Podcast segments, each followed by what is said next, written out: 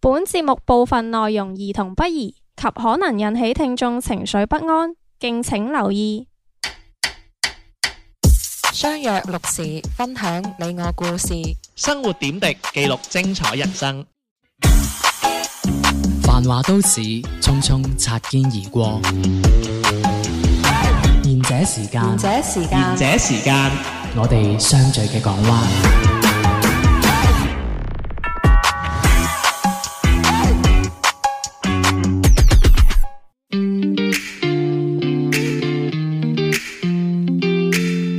晚安呢、個節目係賢者時間，細佬爹天天晚上好，我係小明。係啦，又係我哋兩個啦。咁啊，報翻最新嘅情況啦。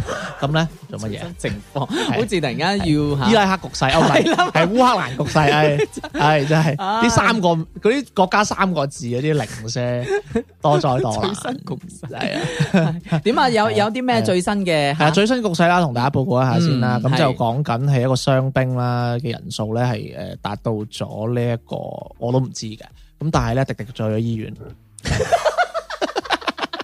啊！我以為你唔攞佢呢單嘢講添，你真係啊唔係！呢個真係要講下，係唔係真係費事，唔好就係唔好成日即係啲聽眾，其實唔關聽眾事，係我哋啫。嗯，因為我哋成日鬧交佢唔嚟嘛，或者大大牌 啊，又 你 咋？哦咩你咋？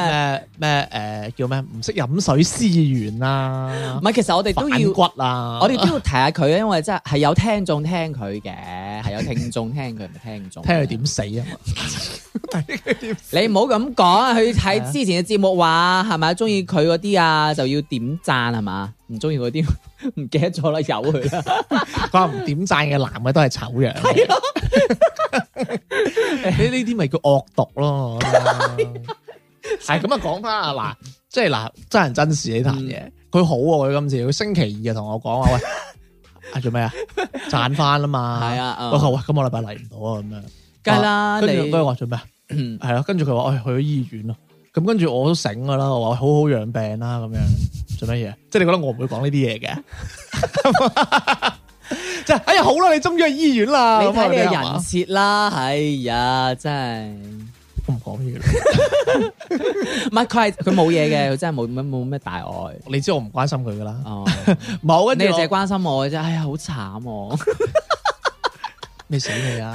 唉，未啊，佢話佢送去老公入醫院喎，唔知係咪你啦？唉， 唔係屋企嗰個， 就係手掛咁嗰啲咯。喂，咁佢話去醫院，咁跟住咧，即係我當然就唔會咁黑心問佢係咪新冠啦。嗯咁我我我就話咁我哋好好養病啦咁樣，跟住啊佢自己又死咗句，佢話係我去整容啊咁樣。 我以為你講笑啫喎，開頭係真係真嘅。佢佢真係咁樣回喎，佢話我去整容啊。咁樣哎呀，跟住我話吓咁大鑊，我話即係我話你係咪真係？我我話係你係咪整親？係啊，我以為佢撞親塊面啊。係啊，我以為即係出現意外，所以去搞都搞唔，驚啦，佢塊面唔好靚嘅，好靚。係即係佢塊塊面整唔整都咁優秀啦。我覺得係，梗係啦，中彩咁紅咁樣㗎，係 啦。 你你我我點剪啊？唔係啊，鍾楚紅咁我咪好味 啊，咪打個誒咯。唔係唔係唔係，即係我覺得迪迪係唔需要整容啊，都好靚女啊咁樣。我覺得佢即係搞啲咩？唔係佢係係因為意外要去整定還是係佢想要再靚啲嗰種整？我唔知啊，真係。佢翻 嚟答話俾你知啊下。我覺得佢開玩笑 咯，係咯，佢可能佢就係因為佢老公入咗。嚇、你頭先，同我講，不過你頭先同我講，我以為你開玩笑。我都覺得佢係老公入咗醫院咯。你啊，真係咩包皮手術嗰啲啊？咁啊，唉，迪迪就吓祝佢好運啦。咁啊，我好似好耐冇講過新聞喎。嗯，咁啊，啱講完第一單新聞啦，你又話唔講，娛娛樂新嗯你聞，又話唔啊講，明星嚟啊，迪迪姐啊，係啊，貴為幾台台花，台花，咪因為咧，係咪五台山先？唔係因為咧，點解我喺度認為咧，佢佢去咧，因為佢去近排， 因為近誒，即係佢要整容咧，嗯即係佢係咪有啲咩意外咧？因為近排阿胡定欣都入咗醫院啊，係咩？胡定欣入胡咗醫院定咩？胡定欣喂胡定淵啊，胡胡定欣舐咗 covid，你唔知咩？哦，係唔係？我以為咁咪佢係其他咁原佢係嗰啲阿姐級嚟噶嘛係，係阿姐級，係係啊，迪迪姐嘛，咁點知佢係哦咪啫？ 係阿姐級，唔係阿姐級，係嗯哦，阿姨級咯，咁無論點啦，即係希望佢翻嚟之後有大一級啦。咁你去檢驗下啦。咁我覺得有時你整容順便隆埋胸都唔係好過分啫。唔係，其實我覺得大家即係唔好講到整容，好似真係咩事好普通，好魚咁 樣。唔語啊，你你頭先做咩？你笑咩？ 你好好笑 咯，唔語咯。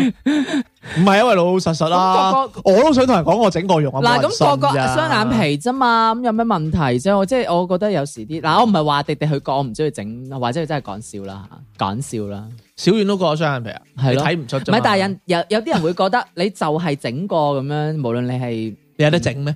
咁佢講 嘛，係咪先？你男排得爽咩？邊度 爽啊，你你冇睇過？唉，唔講啦，唉五分鐘啦咁樣。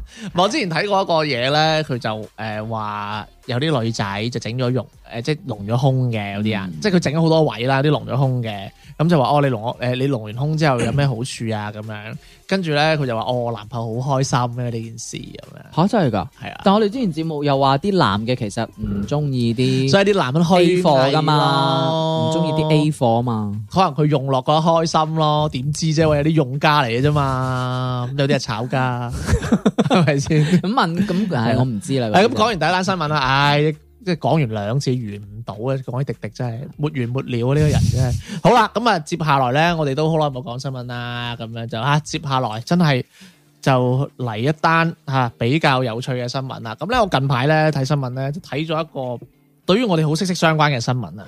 咁佢就係話咧係六十款嘅肉丸啊，係基因測試入邊咧，原來佢營養成分咧就唔係嗰啲肉丸嘅喎。嗯咁即係咩意思咧？即係例如原來牛肉丸咧，佢 check 咗個基因入邊咧，原來咧係有百分之一百係牛嘅基因嚟嘅，有七款。咁咧有十三款咧，原來入邊咧係豬肉同埋雞肉嚟嘅啫喎，嗯，即係佢唔係牛肉丸嘅牛肉丸。即係冇牛肉嘅成分。係啦，咁即係咩咧？就即係揚州炒飯真係冇揚州，咁牛肉丸冇羊牛肉嘛？揚州炒飯係冇揚州係咯，即係牛肉丸冇牛肉，咁咪就係揚州炒飯冇揚州啊！ 呢個比喻，呢個比喻用翻前面嗰兩個字啊嘛，吓你真係揚係你 get 唔到我啲幽默啊！係啊， 真係我真係 get 唔係啦到啦。，咁啊，仲有咧就好好有趣嘅就係咧，同埋咧魚蛋咧，原來咧全部都係魚喎，嗯但牛肉就全部唔係牛肉喎，咁好簡單啦，牛肉貴啊嘛。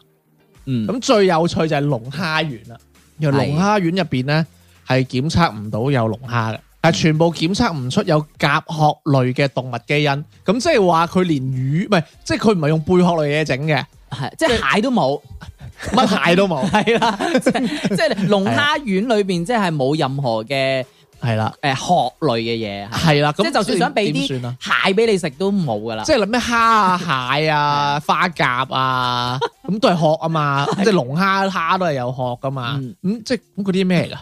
即係揚州嚟嘅喎，有可能 係，麵粉咯，即係合成肉嚟嘅喎。你食過龍蝦丸咩？水鬼未食過，我食過嗰啲叫做誒嗯蟹蟹丸啊，蟹丸啊，係啊，即係有啲蟹肉嘅丸好嗯唔啊好，食啊？好想食蟹棒啊嘛，唔係有啲蟹肉嗰啲丸㗎，啊但係有啲人又話檢測咗啲蟹棒咧嗯，都冇蟹嘅喎， 得棒， 即係話係嗰啲合成肉嚟。係啊係啊係啊，咁就因為咧就誒、呃用呢一個咧，咁咧就好多網民啊，咁佢就講咗咧，佢即係佢係發散咗一啲咧，就叫做誒、呃就好似揚州炒飯咁樣，嗯，係啦，就冇揚州嘅，就一啲就叫做可能改個名可以賣貴啲嘅嘢咁樣，咁啊、嗯一列一列俾大家聽啦。嗱，第一個啦，我媽塞，我媽卡石， 我想講我媽你塞嘅，咧就係 呀，係啦，我媽卡石，知唔知係咩嚟㗎？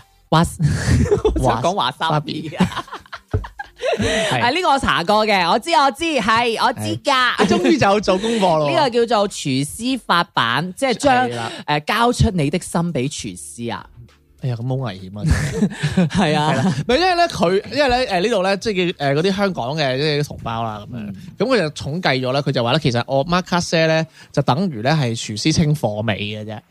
咁即係咩意思咧？嗱，即係廚師發版啊嘛。嗯咁廚師發版咁啊，即係阿廚師會點諗？我咁啊睇下煮剩啲咩咯。係啦啊係啦，嗯我覺得唔係，我覺得嗱呢個白話啲講嘅啫，但係其實理解嚟講，其實我媽卡西嗯呢個係 喺日哦本嗰邊嚟噶嘛，啊韓國咪惡巴卡西啊， 食奧巴，嗯，好食笑啊！咦，好核突啊你！哎呀， 唉，你煎唔好搞煮我啊啦炆炆焗，我覺得咧，你你你放喺古代咧，你應該係想食唐僧肉嗰啲人嚟嘅，俾即錢係可能唔好食嘅。嗯唔壓唔啊嘛得唔得，我唔食，得唐僧肉㗎點解啊，係因為我係有誒因為呢你睇下個，俾觀音啊嘛。 我係有呢一個誒宗教嘅信仰㗎，唔得 唔得，唔係唐僧做咗植物人你就食得啦，唔嗯都唔食植得。物人係植物嚟 嘅，我唔可以去涉足唐僧㗎，咁你都要食齋啦。 食齋咪得咯，係。植物人咪齋咯，係咁咪佢都先？係人啊嘛，肉我唔食咁。植物齋唔係植物啊？好啦，唔好再討論呢個話題啦。好啊嗯唔係因為佢佢其實呢、個誒、呃、廚師法版咧，佢就係、係一個係好高級嘅嘢嚟嘅，但係唔知點解去到某啲地方就變咗係咁清樣。貨味啊！因為佢其實就係嗰啲廚師咧，即係將誒、呃即係譬如我去到間餐廳，佢係冇菜牌嘅，咁、然之後咧就有個廚師自己去誒揸、主意去整一啲菜式俾你，咁嗰啲菜式通常就係好新鮮嘅咁樣，即係其實就有有啲類似我哋嗰出日本片嗰出誒、呃深夜食堂咯，有少少嗰種 feeling。食即食麵嗰嗰出啊，你唔好話喎，嗱啊，我哋而家咪好多誒消失咗嗰啲誒壽司店嗰啲叫做大和壽司啊，誒同埋有一間叫回轉壽司，即係呢一啲啊，我之前睇嗰個新聞就話呢啲誒我哋以前食嘅啲壽司慢慢消失啊嘛，而家反而大家係中意食呢一種我媽。我媽卡西呢種啊，廚師飯，即係佢覺得係好高卡士啊，都係日料嚟嘅，係都係係日料，即係佢有啲係呃誒，好似你講話齋嗰啲私房日本私房菜咁樣咯，哦即係佢覺得入呢啲鋪頭咧，嗰、個係一種小資嘅嗰種嗯啊嘛。。日本大灣仔 嘛，係咪啊？唉你會見到阿黐咧咁踩住部單車去買生蠔 啊嘛，點啊？仲有仲有邊仲有邊 個啊？你見到阿山雞去買雞 啦，喂，你唔好話，其實我都想去試下喎，即係我覺得係一種哇，即係誒、呃我我入得去好似係一種誒、呃身份嘅嗰嗯種嗰種認可定唔知乜嘢嘢咁，即係哦我。即係係佢呢啲係好貴噶嘛，即係呢啲店啊，佢可能揦埋都幾千蚊出誒誒誒嗰個價錢咁樣。哦幾千 yen 啊，誒、我唔知係快幾人千民， yen 好平嘅啫咁我又唔知，唔係可喎，一能萬 yen 咪六百蚊咯。你即係總之可能係幾千蚊咁樣啦，我唔知佢嗰個幣幣種係乜嘢。你食個廚師法 版食幾千蚊，佢嗰啲好貴噶嘛？哦咁通常有咩食啊？我未食 sashimi 過啊！我意思即係話佢嗰啲材料啊會出嚟，你食一餐啦，總之就貴咁如果你咗。食個即食麵收你幾千蚊咧，打交佢哇！ 警。啊因為你話嗰個深夜食堂咧，係咪有個胡誒芒果版嘅， 係嗰個我記得有一集 咧食即食麵咧，我係有啲想馬叉咁，唔係佢佢想做一個中國式嘅深夜食堂嘅，都好中國喎喂，唔係喎，你話即食麵，你又唔好講喎。咁即食麵其實都係好，唔唔係我。中意食即食麵嘅，係咯。咁但係你你即係你覺得嗰個唔應該出現即食麵呢一個係咪？咪咁樣講啊？即係我依家去食個私房菜，嗯，你俾啲即食嘅我食咧， 真係好。好好敷衍你係嘛？係咯，好似 hea 我咁樣咯。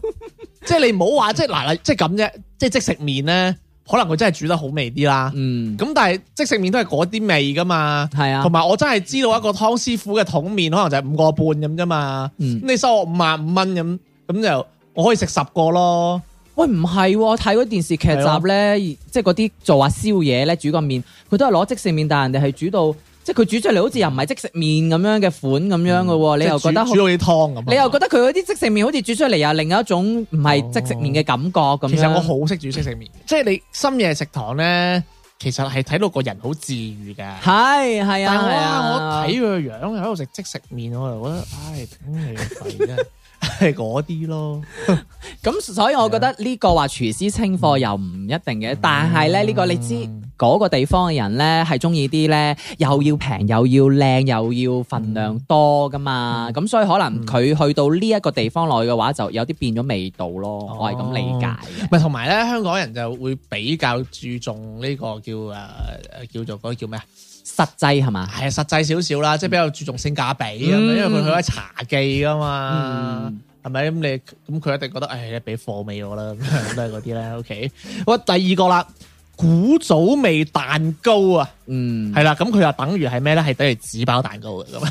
知唔知咩叫紙包蛋糕啊？係咪嗰啲啊即哦係攞嚟拜山嗰啲粉紅色嗰啲嘢。啊 哦，有張紅紙嗰張包住啊嘛，拜山嗰啲你就好好出我㗎。開頭搜呢一個古早味啊，我搜咗啊，我就話。咪就係咁樣嘅蛋糕咯，有咩唔嗯同？我仲要問翻你轉頭嘛，因為你知開節目之前不我過其就話實古早味蛋糕咧，其實係一個日本嘅名嚟嘅，係佢係軍艦蛋糕咁樣嘅，咩咩咩蛋糕好似有個你你誒你咪先，你食嗰個壽司有冇食過軍艦壽司啊？啊有，即係好似啊，誒有個形狀就好似個軍艦好似條船咁咁，嗰個係嘛啦，個形狀就好似咁樣，但係大過佢嘅一個長條哦咁樣嘅，啊咁㗎，原來係啊，係。古早味蛋我糕。以為係，因為我搜到嘅係嗰種圓形啊。其實就係蜂蜜蛋糕啊，哦，誒，跟住入邊係有焦糖，就係好普通嘅嗰種蛋糕嘅嗰種味，但係佢又改個名，嗯叫又改得古早好味蛋糕，好日係本 feel，好啊好真係好好 class 好 classic 咯，即係好高級咯，係我咯。覺得係好浪漫嘅咁樣 咯，咩古早味咁樣，嗯真係，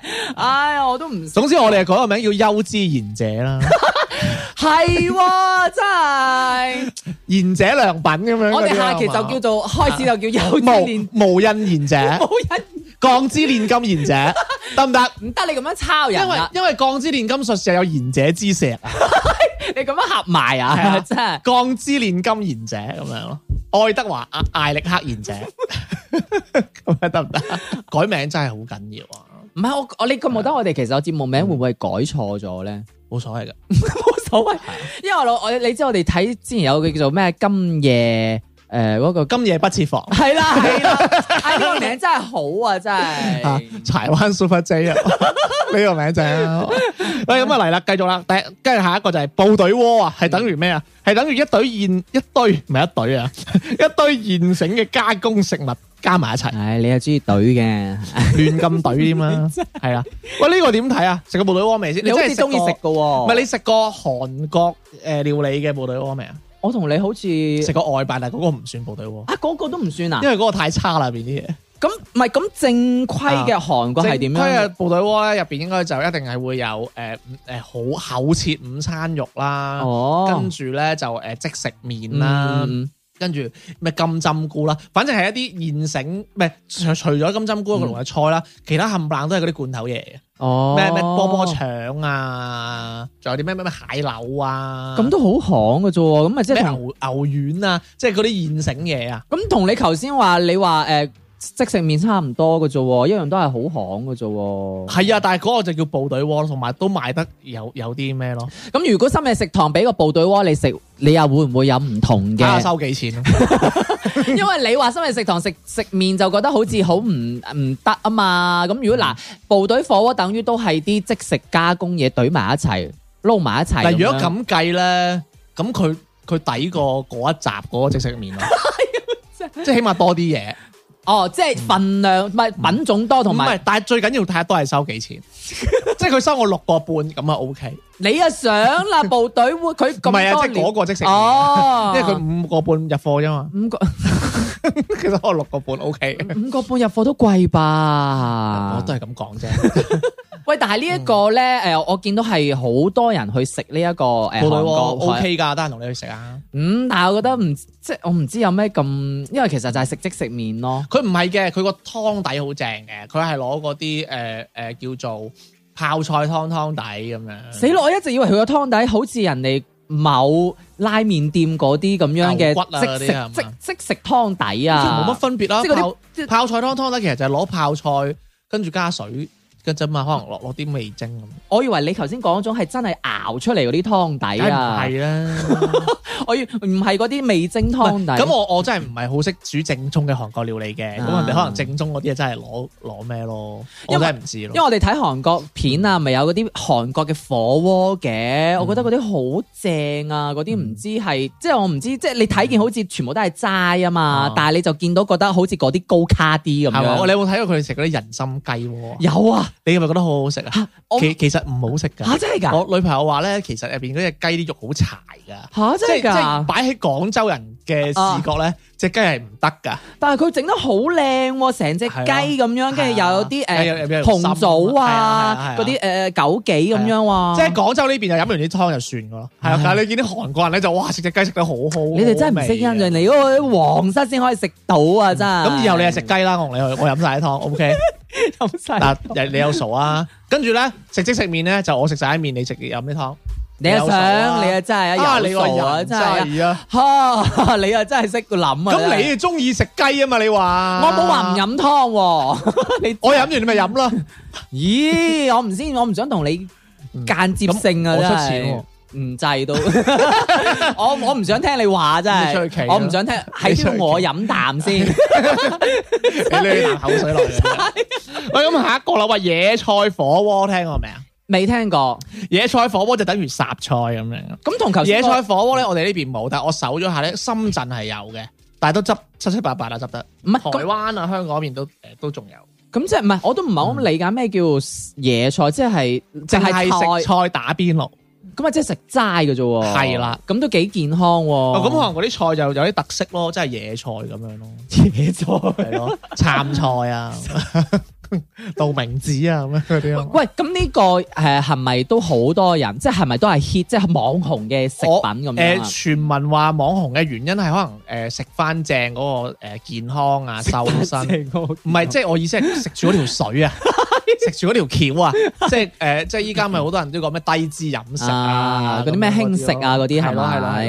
係咯，嗯，但係我覺得嗯，對於我哋呢啲要食啲肉嘅嚟講，真係唔得咯。係嘛？你你你食雞添啊，直頭係係啊我飲湯啊我我，有我有食鴨嘅，係啊我我都食嘅，哎好雜啊！你真係係有我好雜嘅，有真係攬喎，係啊，差唔多啦。我又未去到你萬人酥嘅，多插頭啊，唔係我我雙插啫。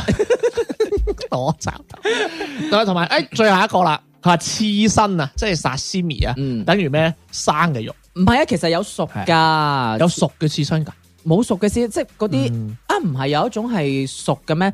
嗰種蝦啊，即係有種蝦係佢有係生嘅蝦噶嘛，有啲係熟咗嘅蝦噶嘛。嗯哦咁嗰啲係咪應該嗰啲唔係叫刺身啊嘛？刺身應該有啲三文魚啊係咪？ sashimi 就係就係誒，其實 sashimi 呢個日文嘅意思係生肉片嘅意思咯，生肉片係即係唔止係生嘅肉，仲要將生嘅肉切片先叫 sashimi。咁係咪即係嗰啲我哋即係之前嗰啲誒麻甩佬成日食嗰啲魚生魚生啊，即係嗰啲即係啊話係咯有蟲嗰啲啊？生魚片，哦哦，係啦係，係啦即係類似 sashimi 嗰種係咪？但係 sashimi 其實係指生嘅肉片就叫 sashimi 咯。哦，同埋咧，誒講起呢一個咧，我之前有同我朋友喺度即係傾呢啲咧，嗯佢就話佢哋佢啲朋友帶佢去順德食誒魚生咁樣，嗯跟住佢覺得好核突咯，點點樣核突啊？因為其實真係唔係生食噶嘛？衛生啊嘛。哦，係啊，話有嗰啲咩咩光吸蟲定唔知乜嘢嘢啊係嘛，我我唔知，因為因為咧，因為我細佬啊，細佬腸胃就唔係幾好嘅，嗯咁所以咧我就好抗拒食生嘢嘅。嗯，咁我唯一一次食過生嘢就覺得幾好食嘅咧，就喺誒大阪黑門市場，但係好貴啦。但係嗯但係我食咗一個誒蠔啊嗰啲啊，或者係嗰啲啊，唔係 sorry，食咗嗰個叫咩啊？嗰啲叫咩啊？拖羅啊，拖羅魚紅色嗰種咧，嗯咁一食落去，哇！原來人哋嗰啲魚係一咬放落個口度係溶喎。咁犀利啊！係咯，即係個 feeling 係溶，跟住成口都係嗰啲蛋白質嘅味咯。咁你嘅意思即係話你去深圳食嗰啲唔就係深圳，日本。唔係我意思啊大！阪你話你話去誒食嗰啲生魚片啊，你話覺得好好係啊唔乾淨啊嘛，係咪？誒呢一邊咁點咧解你接受到嗰個大阪，但係你係啦，你接受唔我到？我同你講啊，因為咧嗰邊嘅拖羅咧，同埋我喺呢一邊喺即係喺黃沙食嘅拖羅咧啊，兩個嘢嚟㗎，真係係完全唔係唔同嘅係啊兩我回事我認為係兩樣嘢咯。但係我唔清楚，因為佢太貴啊，定係我真係喺日本啦個 feeling 唔同啦，我真係講唔出。但係我係麻麻生嘢，唔係，因為你去大阪嗰個，你係去到嗰個誒魚市場嗰個撈上，啱啱好新鮮撈上係啊嚟，所以係啊你係新鮮食。同埋咧日本人都幾癲㗎，佢佢連雞肉同馬肉都有 sashimi 食。嚇雞肉同馬肉都有係壽啊司味食，要淋淋嘅喎。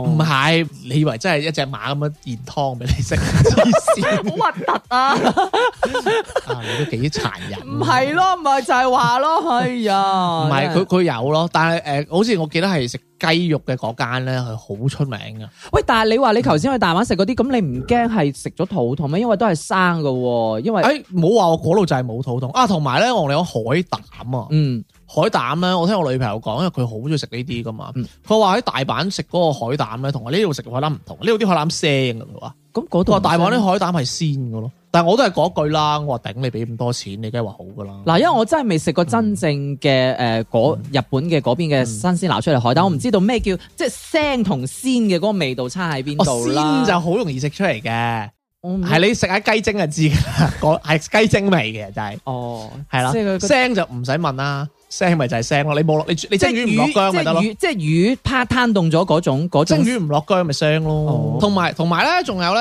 誒你誒去日本咧，仲有個好有趣嘅就係咧，我如果我下次去我一定會直接食河豚嚇，但係你唔驚毒啊？雞有泡毒咩？魚咯，但係話好好食喎，我真係好想試一試喎。但係人哋話河豚係食咗有毒㗎喎，係啊，所以咪話誒嗰邊嘅師傅係會有誒、呃有資有格牌有牌先可以去劏咯。哦。唔係，即係我假設性啦，會唔會係唔係嗰啲即係攞 A A 貨牌嘅師嗯傅？我唔，知啊，死咗抵死啦！你知係嘛你㗎唔啦。驚啊！睇相佬話我有八十歲命啊！我八十歲之前食 O K 噶，我覺得。咁萬一唔係咁，你就咁你應該揾個師傅其嗯去。實佢攞嚟玩魚湯俾我食係嘛？有呢啲噶喂嘛呢？度都有河豚食 喎，但係啊我我呢就唔邊呢啲真係麻 麻，我寧願俾多啲錢。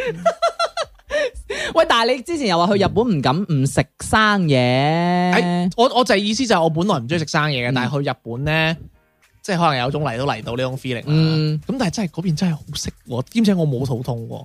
但係咧，我係冇變嘅，即係你會認為我係腸胃變咗，其實唔係。嗯，我喺日本食嗰啲平平嘢回轉壽司咧，我都係食到肚屙嘅。我即係都係有啲渣嘅，係啦，所以我就係認為唔關日本事，係真係嗰啲嘢新鮮。因為我真係食嗰啲一百 y 一碟嗰啲壽司，我係食完係個人唔得嘅。嗱咁你就唔啱啦，咁你喺廣州應該揾啲係一一千蚊以上嗰啲，可能就係食得出嗰啲味道我啦唔想俾你揾 錢。嗱，你都話去日本都有都係主要有我渣去嘅店啦，主要咧，我去咧，我驚你跟住，我唔會嘅，我會吊你尾啫，我食人參燉雞先揾你。嗯呀。你食雞啦，你唔 唔好好你食你刺身燉鴨嘅時候揾我，好啊啦，喂，即係呢呢個即係其實都都幾有趣啊！即係其實我覺得有時好多嘢咧，即係變咗個名咧，就可能會賣貴啲 啊，嗯或者好類似學我媽卡西呢啲 啦，係咪先？其實真係有可能真係俾啲俾啲貨尾你咯。唔係睇你係食邊一啲 level 嘅。咁大佬啊，你都俾成萬蚊餐，我梗係唔嗯俾貨尾你啦。咁啊，梗係啦，係咪先？喂，咁但係你又諗下喎，即係八二年嘅立 fit 呢啲都算貨尾噶嘛，即係咁耐呢之前嘅嘢。喂唔係咁你嗰啲材料同呢啲又唔咪用所謂貨咩？尾係賣剩啊嘛， 咁八二年咁仲唔係賣剩？八二年嗰啲你有知都咩幾乜嘢啊？真係依家有都呃你嘅啫，我覺得應該冇晒啦，唔知啦。問下大陸，啊你都冇，咧，買唔起啦你，問下農歷史啦。 你識對先算啦。啊咁好啦，咁樣就聽首歌嚟講啦。 We all live with the objective of being happy. Our lives are all different, and yet the same.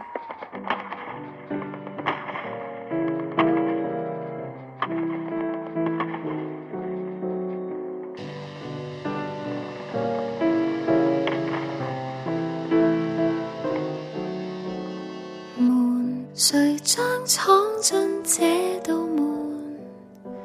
先不要去管，看看窗前花開了，一直留起僅有的空罐。這天有誰來換？我信生命美麗如這般。如果明天一切都要走，和他一起會落透天那樣的藍，快樂存在已久，由簡單的心接收，常感恩早已望透，花散着香氣。餘生都富有。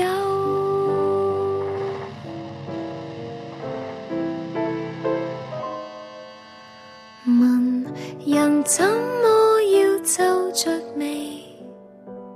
很好奇地問，看看僅餘的多美。只是塵埃把歡欣掩蓋。至今一時無奈，我會不忘偷聽原舞曲。如果明天一切都要走，和他一起會落透天那樣的藍，快樂存在。接收，常感恩早已望透，花散着香氣，餘生都富有。 We all live with the objective of being happy. I was born happy. Our lives are all different, and yet I have a sense of nature. Like everyone else, I'm happy. 為何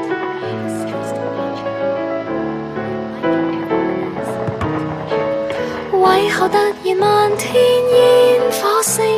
不要再問，也不想再聽。長夜抱緊痛哭過後，才可鎮定。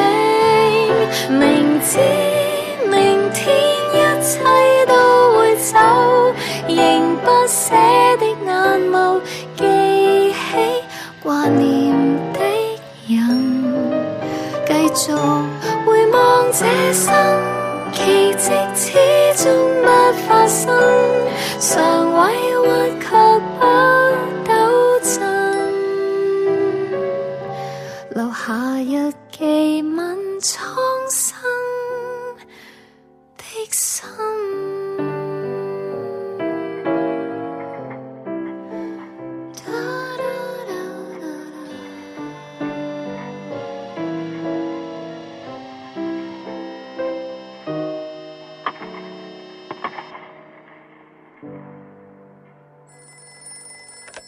もしもし喂，師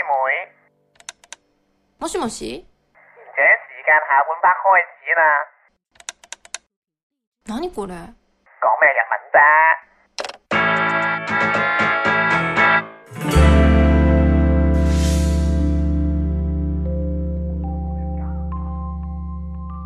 嗱嗱嗱嗱，唔准啊！你真系，我我唔係冇。哎呀，佢你佢迪迪唔係你個市場，其實你唔明嘅，其實女優呢個意思咧喺日本係叫女藝人係，A V 女優先叫做從業 A V 嘅女藝人。嗯咁咁迪迪喺我哋呢度都可以稱為女優嘅，係因為佢係女女藝藝人 啊嘛，係係係誒虛偽個藝啊係都要補一刀啊！你真係係，eighties 啊嗰啲叫。咁啊嚟啦，咁點啊？？男優講一個 A V 男優嘅，咁咧就叫清水健啊，你都知啦，係係嘛？嗯嘛？好出名，係啊，你你掟唔掟？好似係繼呢一個誒嗰個加藤英之後有一個咪兩樣，嘢而家，嗯佢佢係即係以賣相嚟講係靚仔個家庭，係咁肯定。啦。我覺得你會中意呢個男友咯，唔係我覺得你佢而家啲你啲 type 嚟唔係咯佢唔係佢我啲 type 啊，真係㗎，唔係我啲你唔係 type 中意手瓜起剪嗰啲嘅咩？佢唔係我啲菜咯。好好鬼煩你成日，係啊，你好煩啊，成日都入呢個位真係係我嘅字唔係我佢而家入咗啦。嗱，我覺得啫，我覺得啫，嗱啲 fans 唔好插我啊！哎你好想俾人插嘅 哦喎。呀，真喂，咁啊個新聞係咁樣啦。佢話最近咧，日本咧有個電視台咧就訪問咗阿清水健嘅屋企啊，咁樣咁咧就首先咧就介紹咗佢咧係誒佢嘅健身習慣啦。咁佢表示咧每次 A V 咧拍攝開始之前咧兩到三個小時咧佢係會做引體上升嘅喎。就保持咧呢個誒身體嘅柔軟度。咁至於咧就誒食物方面咧，清水健咧就有一個咧維持十五年嘅勃起清勃起餐單。餐單嚟啊，清單嚟係啦啊 list 係啊，勃起餐單咁樣。咁呢個勃起嘅餐單咧，就係今日我要講嘅嘢啦。咁樣咁有乜嘢咧？原來嗱，聽住啦，你啲有困難嘅人啊啊，呢、個我可能唔係哦唔係喎，你有困難唔咩係，啊，通常要講呢啲咁嘅勃起呢啲咧，要唔係唔唔可以用呢個通㗎，係用呢個勃起嘅餐單，佢係有包括西蘭花、阿陳醫生啊嘛番，茄、椰菜等等，全部都增強男性荷爾蒙。你唔好幫助勃起。此外，清水健形容雞蛋係天然嘅偉哥，你唔好再扮七十而家房客阿嬌姐啦。我係外來媳婦。哎誒唔係啊七十二間房客冇咩？阿劉定堅啊，喂係咩？係哦，我真係記錯真冇有識講噶，係。唔係啊，你唔好再扮佢啊真係。係啦。咁咧就有助於提升呢個男性嘅生殖能力。 係啦，體重咧每十公斤咧，就每天咧就應 該咧，做咩有我睇下你啲攰唔過攰先，我睇下你幾時攰，你真係。 每天咧就應該咧就食一隻雞蛋㗎。咁 OK 唔講啦嚇。咁除此之外咧，清水健咧，話會每日咧就食呢個十四種嘅營養保健產品啦，咁啊酵素啊咁嗰啲啦。咁不過咧，清水健都提醒喎，食得太飽咧，原來係影響勃起噶噃。你係笑咩？唔好話唔好食咁飽啊你，你成日食好飽噶，你一直都食唔飽噶，係啊，你大食啊嘛係梗係啦，所以你一直都勃得起。咁所以咧，佢長期咧都係保持兩三成飽嘅啫喎。咁清水健咧又分享自己嘅呢、個誒、呃睡眠嘅見解啊。佢話咧勃起嘅最大敵人咧就係、睡眠不足咁樣。嗯，喂，唔好話啦，即係我成日都覺得嘅，大佬未瞓醒啊，細佬啊點會有精神啊？但係唔係話诶我哋每朝朝頭早一起身都會起身嘅咩？即係無論你攰唔攰都好啊，佢都會起身噶晨勃啊嘛，係咯，你好，你同你個 friend 好似啊，講嗰啲話題。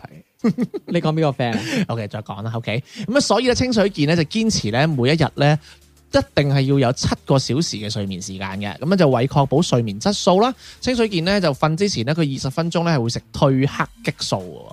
有冇研究呢啲係咩？推黑素咯，咪就係。哦，咁佢一陣間先講下，我賣廣告啊呢啲。 跟住咧，佢仲會咧就戴上一個叫做射擊場級別嘅耳罩 啊，射擊場咁啲即嘅，係想你仲做咩要突出個字射擊場， 你真係喂，其實你唔好咩人諗你真係咩嘢啦。唔係冇啊冇話射，擊場啫嘛。我喺嗰個位冇加重音。你有？啊嚇？唉你讀咯，我我翻去我翻去讀後，我讀你又叽叽吉我吉，翻去將呢個詞放大 佢，放細佢。啊真係你真係， 我覺得你真係唉個人你，扮啦你，你個扮啦啊人衰真係諗咩都係衰係嘅。你繼續真係扮啦啊你，你繼佢續扮啦你啫真係。啊，真係啊。OK，咁跟住啦，死啦，唔知我讀邊度啦。最衰係你啊，快啲啊，話話俾我知道邊度啊！射擊啊嘛，令自己熟係啦，令自己熟睡嘅咁樣就戴呢個射擊嗰個嘢啦，咁樣嘅耳罩啦，咁樣咁咧就節目組咧亦都發現咧佢咧入邊咧有大量嘅安全套喺屋企。好啦，咁我問佢點解咧？咁佢解釋咧，佢話習慣使用自己嘅安全套啊，有啲人會用人哋。唔係即係佢有啲可能劇誒啊節目組提供嗰啲唔啱佢用。哦節目組， 即係佢請我哋請佢上嚟，我 哋係啊，喂表演嚟睇下咁樣，唔係我都係用自己嗰啲。OK 哦 誒，佢會帶大約十個左右啊。佢話即使咧平時咧係唔即係唔做嘢嗰陣咧。佢話誒，sorry，佢話佢解釋咧就係會誒、呃、會用自己適合嘅安全套啦。咁咧佢話呢啲安全套咧，佢每次咧係去帶去拍 A.V. 嘅現場咧，大概會帶十個左右嘅咁樣，咁真係勁喎，十次喎。係啊，咁你由朝咁拍即到係黑最喎。咁即係最勁嘅男人都係十次啫。喂，，佢呢即個係係你有咩死人馬佬，又唔好成日同人講自己一晚可以十次啦。大佬啊，佢呢個係當係一個工作嚟嘅喎，你十個覺得佢嫌少啦，你點知係一日拍幾場戲啊？好似話拍好我多知啊，場即戲㗎係啲馬佬咪成日認自己可以十次啊。咁唔係因為佢哋唔係一個演員，佢係一個講大話嘅演員，咁佢去做演員自然就可以十次噶啦。 點關事？啊咁喂，谷住你噶嘛？導演話。 cut 十導次演又話：得啫。導演話，喂，你嚟得未啊？咁啦，係咪先？咁你仲唔十次以上啊？ 喂嚟啊嚟啊嚟啊嚟啊嚟啊咁係啊！咪 真係催住你㗎嘛？水滾㗎人嘛哋隔離有女演員喺度擔住啊！喂，得 未啊你？喂干啊， 就係咯，得 得未啫？我仲要講下一場啊！真係，哎呀，唔好抌我播種啊！真 O 係。 K，佢話即使咧係唔拍 A V 嗰陣咧，佢身上咧亦都會長期帶住袋嘅咁嗯樣。佢話因為咧機會咧係唔會出現俾冇準備嘅人嘅。咁佢就得出一個名言啦，佢就話死亡、交税同性行為咧都係會突然嚟到嘅咁樣。哇！佢已經係啊係一個工作啦，工作以外都佢都仲係可以要做運動啊！誒佢頭先話佢身上都係長期戴住啊嘛，嗯咁咪係咯，即係等於佢唔拍誒 A V 嘅時候，佢都係帶住咯。佢誒 A V 以外佢都要去做運動咁樣，哇唔攰嘅咩吓？呢個解釋咧就有少，你即係你一個講法咧就有少少似誒、之前有一個講法就係話誒，即係嗰啲婦科醫生嗯，會唔會唔中意女人咁樣係咯，睇咁多次，即係男啊，我講緊男嘅。哦嗯係咯，咁誒傳聞話唔會嘅，係 啦，因為咧我有個我有個上司咧，啊上司你你識嘅啊，嗯咁佢又話佢之前有個同學咧，細細個就好鹹濕噶啦，咁大個咗就做咗婦科醫生，嗱就就 balance 翻啊，嗱，因為我唔知道，因為我所以其實我覺得誒吳君如咧嗯，其實佢以後唔做演員都可以做男男科醫生咯，讀翻個學位，佢咁鹹濕，嗱，因啊為我有啲小道消息，我唔知真定假啦。因為清水健好似話佢嘅另一半咧就誒、呃诶唔係女性嚟嘅，咁所以我 我即覺係得你啊？唔係啊，哦，係一個日本诶一個好出名一個綜藝搞笑嘅诶主持人嚟嘅咁樣，係啊真係㗎，我我唔知啊我唔知真定假啦咁啊我真係堅係雙插口啊喎。咁所以唔係，所以我就話係咪因為佢拍得太多 A.V.，、所以我頭先先問你嗰個問題啫嘛，所以就變咗佢啊，可能對女性誒、呃有誒嗰、個興趣可能就冇咗咁樣，定還是佢本身就唔係咁樣？我今晚翻去揾下相關嘅論文，係因為我我答你唔到，但係咧，你你俾我講咧，如果以我哋嘅經驗嚟認知咧，係有呢個可能嘅，嗯即係等於話你對一個人對一耐會厭咁嘅啫。嗯係咯，因為佢呢啲係等於係做工作，日日你都要面對住咁多嘅靚女啊嘛，係咪先？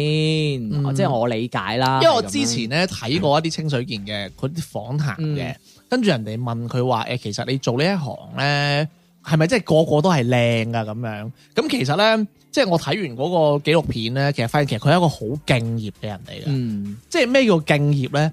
佢話有一次咧，佢同一個誒佢唔中意嘅嘅 type 嘅女女嘅係啊優咁咁樣啦啊。咁同埋佢即係你要明喎，即係咧你唔中意其實就勃起唔到噶嘛。嗯。咁但係佢都係要勃起到咁樣同佢做完咯。因為佢係，因為我聽講呢一啲拍 A.V. 嘅啊事前呢啲男優啦，即係唔係話單止清水嘅，係要食一啲助勃嘅嘢，即係譬如偉哥啊，要食呢啲誒唔嘢㗎。係噃，我唔係唔係唔係誒，佢咁樣嘅。如果你誒嗰下撥尾咧，其實佢佢場外咧係會有一啲專門幫你起嘅係係女仔我知你嘅講嗰過，個職業嘅。但係我收到係嘅啊哦信息就係話，亦都係有人去食偉哥呢一種啊，咁梗係啦，因為其藥實呢物靠藥物咁其實呢個係咁樣生理現象嚟噶嘛，係因為你你長時期其實咧你睇嗰下好爽啊，嗯其實咧即係話真係去去好做呢份嘢好攰咧，嘅其實係攰，因為你要長時間你要硬啊，你你要勃起嘛，所以佢先會講啱嗰個勃起餐單咯。同埋我見過誒睇、過清水健嘅訪問咧，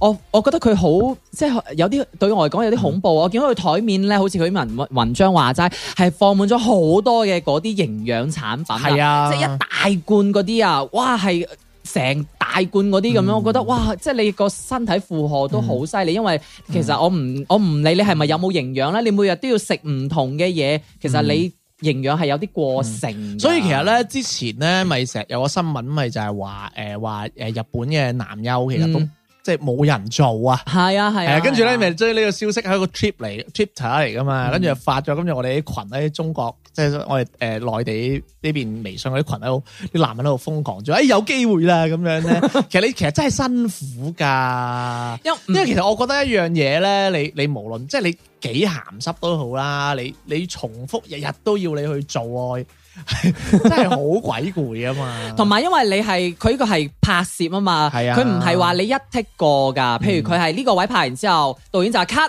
去第二個位。係啊，我呢個位拍完之後又 cut 咁樣，咁你就誒、呃、係啊變咗你要長你長時間撥啦，咁然之係後啊你要不斷換位置啊、廚房、廁所啊呢啲咁樣，係其咯實你咁樣中斷嘅話，你係咯係即係等於係咯你係即係等於佢係真係有一個其演實就員唔咯，會享受啊。係啦，唔冇會錯啦享，受呢個過程係咯啊。同埋咧，我好記得咧，之前咧就問咗啲男優話，其實你哎誒你最唔中意係拍邊一種咩題材啊咁樣嗯。佢話佢最憎最憎拍係拍 VR 喎，你知係咩㗎？佢戴 VR 咧鏡，戴住眼啊你鏡嗰種啊， VR 其實你係第一人稱望住個女人㗎嘛。嗯嗯嗯咁其實你知唔知佢嗰個第一人稱其實就係嗰個男優望到嘅嗰個視覺，咁所以嗰個男優咧係要帶住一個好重嘅 VR 嘅設備喺個頭度。啊咁樣嚟拍攝個女優，咁即係其實咧，你諗下嗱，你例如你你依家瞓喺度啊，咁你個頭咧你就咁樣趌起望住個女優啦，咁、嗯其實你條頸係負荷好大嘅喎，係啊係啊，所以其實係啊你學你享受唔到噶，嗯。就係咁黐線咯，但係喂，但我又聽過話早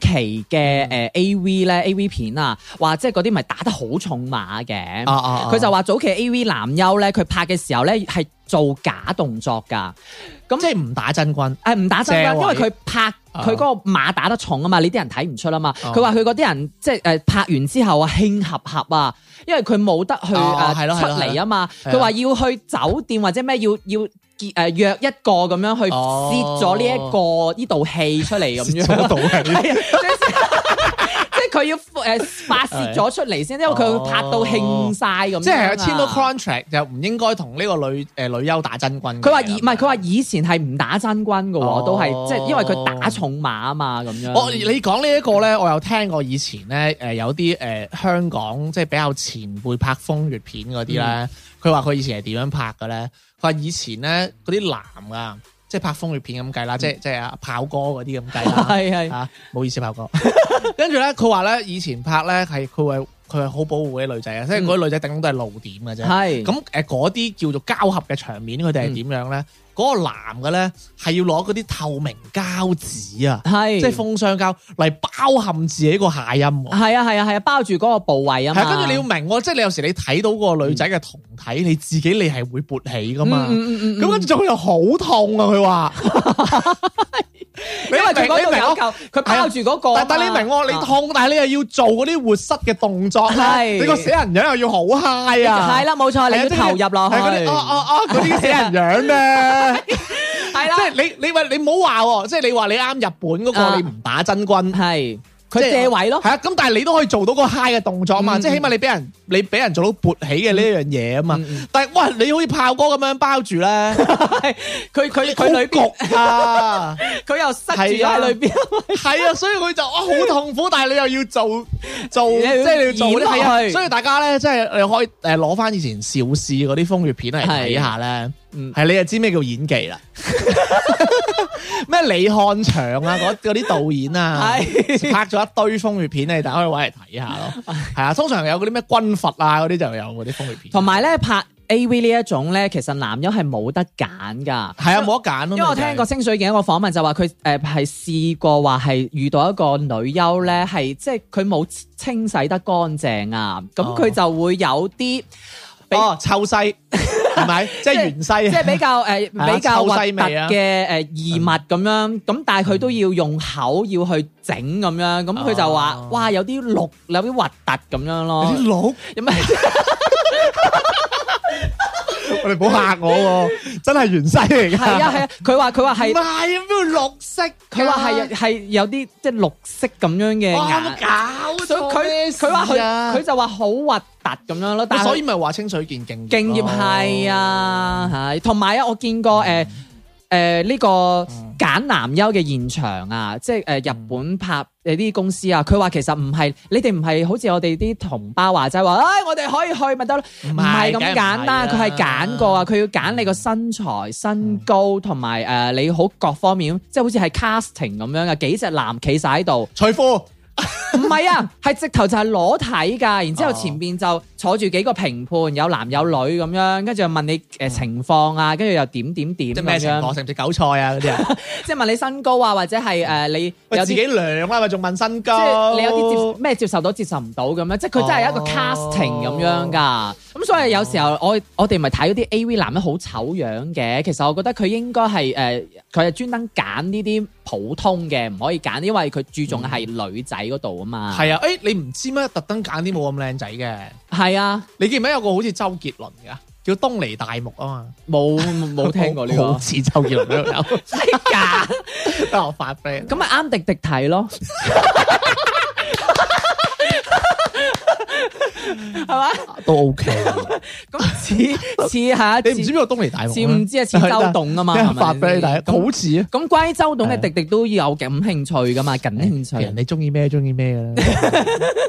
喂，嗱咁啊，講翻啦，講咗咁多呢啲啦，因因為我發現我哋都好多女聽眾嘅，嗯，佢哋都對乜男仔睇睇 A V 都有啲誒問題咁，我都講有啲下問你題，有，啲咩問題啊？ 即係即係問你嗯男仔唔中意睇嘅，唔係喎，有啲女仔係嗌埋男朋友一齊睇噶喎，唔會吧？因為其實我覺得。有啲女唔係，因為我覺得係咁嘅，因為有啲 A.V. 咧係 for 男仔睇嘅，係有啲係 for 女仔睇嘅，咁有啲係 for 基嘅男仔睇嘅，有啲係啊 for les 嘅女仔睇嘅。嗯，嗯嗯嗯，咁所以其實唔同嘅，你恩我意思咯。我明你意思即係我同你睇嘅就係貨貨直男睇嘅 A V。係咁所以一個女仔嚟揾一個男仔睇，唔知睇咩 A V 我就唔知 啦。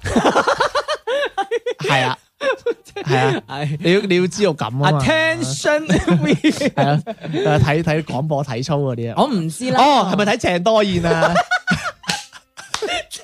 喂，唔好話我鄭多燕都睇到慶合合㗎。你叻啊，你叻，我 唔唔係，即係一個人足夠鹹濕 你咧，真係睇鄭多燕都 OK 啊，我覺得。喂，咁你你真係多功能喎！嗱，你一路睇到慶合啊，一路可以做運動，係咪先？睇下咩運動啦。咁啊，嗰啲係健美操嚟噶嘛，係咪先？咪真係慶合合睇下係咩 慶合合啦，有啲係西門慶合合嗰啲嘅。喂，咁啊，即係仲有一個啦。喂，問問你啊，即係嗱，最尾啦，佢會話喂，其實機會係留俾有準備嘅人嘅，嗯即係點睇咧呢一個呢一句説話？即係好似啱清水健佢講啦，啊咩死亡交税性行為呢啲都係突如其來啦。即係我覺得無論係乜嘢，即係其實咩意思咧？即係其實佢成篇文章咧都係講我哦點解清水健佢除咗敬業之外，佢要 keep 住自己副靚計啊！嗯，即係例如咩做三個誒、呃小時嘅誒叫咩引體向上、啊，係係誒食呢個勃起嘅嘅嘢啊，跟住食保健品啊，充足睡眠啊。喂，呢、個係為佢自己去做 A.V. 男優嘅呢個職業而準備嘅嘢嚟噶嘛？嗯嗯，係嘛？咁其實有時睇翻我哋自身啦、喂，其實我我發現其實我哋有好多時間係未準備好㗎。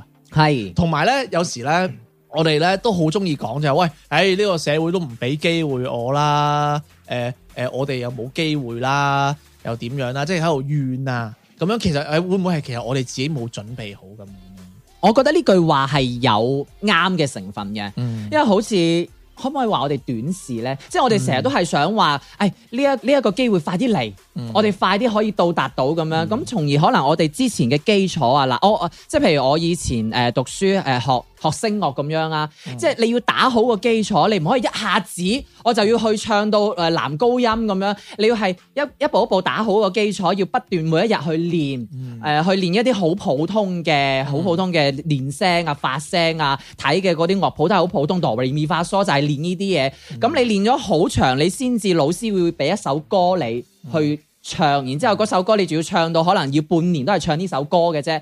咁到有一日你上台嘅時候啦，咁你先至會佢俾咗啊心急人上 你，新新新吉新吉新吉人上，係真係 新吉宇宙最強間中都會受 傷，咩吉啦沙田吉啊！新吉人我我要上，我我中意金吉，我真係流 汗。我係 buy 呢樣嘢嘅，即係到你嗰一刻上台嘅時候，咁你先唔會唱到突然間走音啊啊嗯咁樣呢樣嘢啊嘛，係咪先？ 係咪？或者係你突然間可能誒有啲出現咩事故，或者你嗰嗯個上到去係有一個好自信嘅，唔會膽怯嘅嗰種啊嘛。嗯咁但係因為靠你前邊嘅累積累啊嘛。嗱，因為説話都有講啦，即係誒台上一分鐘，台下十年功啊嘛，係咪先？即係雖然係老土啲咁台下樣就，自個功 啦，係咪？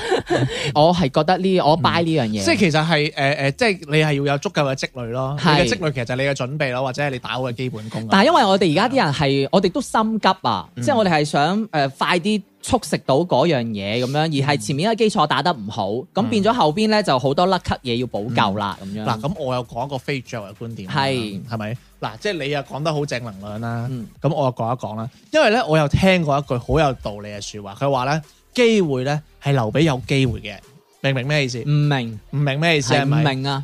即係如果你冇機會啊，嗯，你硬準備都冇用㗎，我係 我明唔明？我明你意思，係啦，機會係留俾有機會嘅人嘅。嗯咁、但係當然啦，呢一句係一個調侃嚟嘅啫。嗯咁誒、呃，會唔會話真係你準備好啦，一世都冇機會咧？我認為係有呢個可能。咁但係呢個可能咧，同中六合彩係一樣嘅，我覺得。嗱嗯即係我覺得人生咧，點、都會有一兩次機會嘅，啱唔啱啊？嗯。咁所以其實我認為呢個準備係必要嘅咯。嗱，我又用翻我哋以前小學掛嗰個牌啦，機會係留誒、呃、機會係留俾嗰啲百分之九十九加百分之一嘅運氣嘅人嘅。即係即係百分之九好努力，係加百分之一一嘅。咁你個機會就等於呢啲百分之一啦嘛。咁你唔知道，嗱，我玄學啲講啦，你未到啫，條命係咪先？嗯咁你到咗嗰下，咁你又 ready 好啦，咁你咪紅咗咯，哦你咪得咗啦，係咪先？但係如果你俾我覺得嘅話，我覺得係百分之一嘅努力同百分之九十九嘅運氣，係即係你話紅嗰壇嘢。唔係因為其實我係咁樣睇呢件事嘅，因為其實我就唔同，因為我我唔係一個唯努力論嘅人嚟嘅，嗯但我唔抗拒努力嘅。我成日都會覺得，例如誒、呃有好多事，其實太多事咯，我覺得有太多事係真係要講天分嘅，嗯即係例如踢足球，嗯例如唱歌，係例如一啲係日嘢咁樣啦，嗯或畫畫咁樣，我覺得係好講天分嘅。咁如果你冇咁嘅話，就可能你就係冇噶啦，嗯嗯，係一個咁樣咯。咁但係如果即係我覺得呢啲就係、如果你係有天分，咁你先係嗰九十九嘅努力啊。唔係咁，但係你個係啊天分唔可以講話係真係真係與生俱來嘅天分嘛。只不過我可能嗰樣嘢係嗯誒，譬如我誒語數英唔係天分，但係我可能文學係天分咁樣。咁你唔可以話天分就囊括晒所有嘢噶嘛。嗯所以其實係係要揾啱咯，係咯，即係我覺得呢個天分係指你係要咯揾啱，而但唔係係你。唔其實你好難揾得啱噶嘛。我明，但係唔係我意思，即係話你所講嘅天分，而唔係話啊誒，你有天分先可以做到呢樣嘢，只不過你要去揾呢一個你擅長嘅嘢，所以就叫天分。嗯所以啊，但係我都係覺覺得唔唔係話為努力論咯，啊係啊，即係首先你要揀啱，跟住你先又有天分，你先可以話一個叫做努力咯。但係但但但我咁唔但係係你揀啱咗，係其實就係唔係天分啦。但有樣嘢嘅，但有樣嘢，我覺得又唔係話好灰嘅，即係唔係話係喂有啲人即係好似我咁樣或者你啦，我都覺得自己乜都冇乜天分嘅，係咪？嗯嗯咁但係我覺得首先要揾自己睇下自己中意啲咩咯。係咁你係中意咁，其實我認為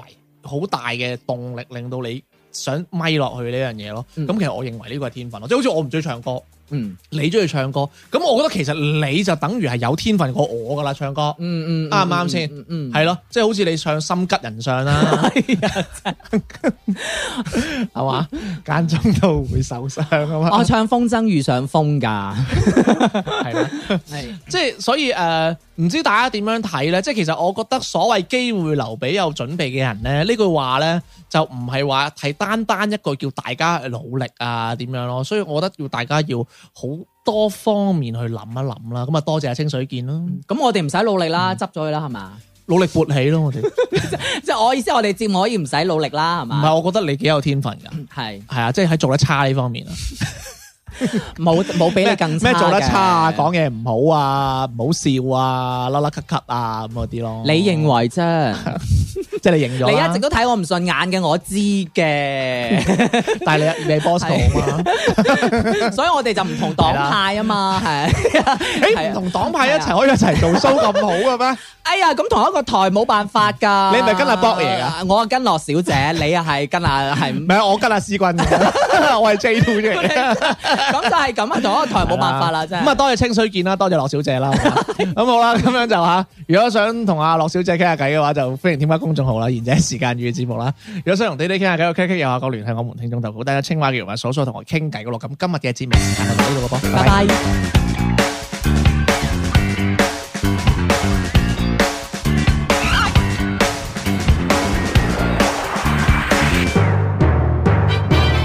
宇宙追強，間中都會受傷。有錯先嘅正常，任何電腦亦會失常。工作冷場，過幾天再開張。上敗仗也別惆悵，順勢放假休養，多作間中機警故障。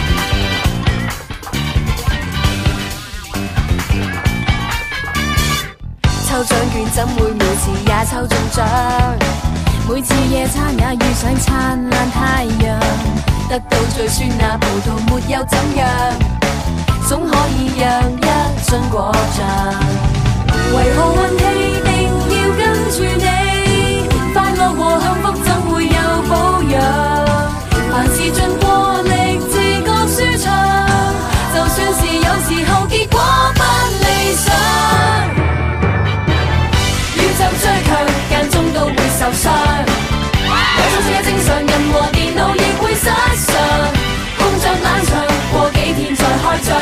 常敗仗也別惆悵，順勢放假休養，當作間中機警故障。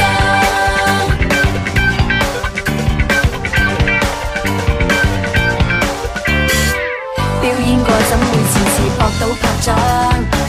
每次要戀愛就有漂亮對象，打輸了一仗其實沒有怎樣，頂多搏命打多一仗。為何運氣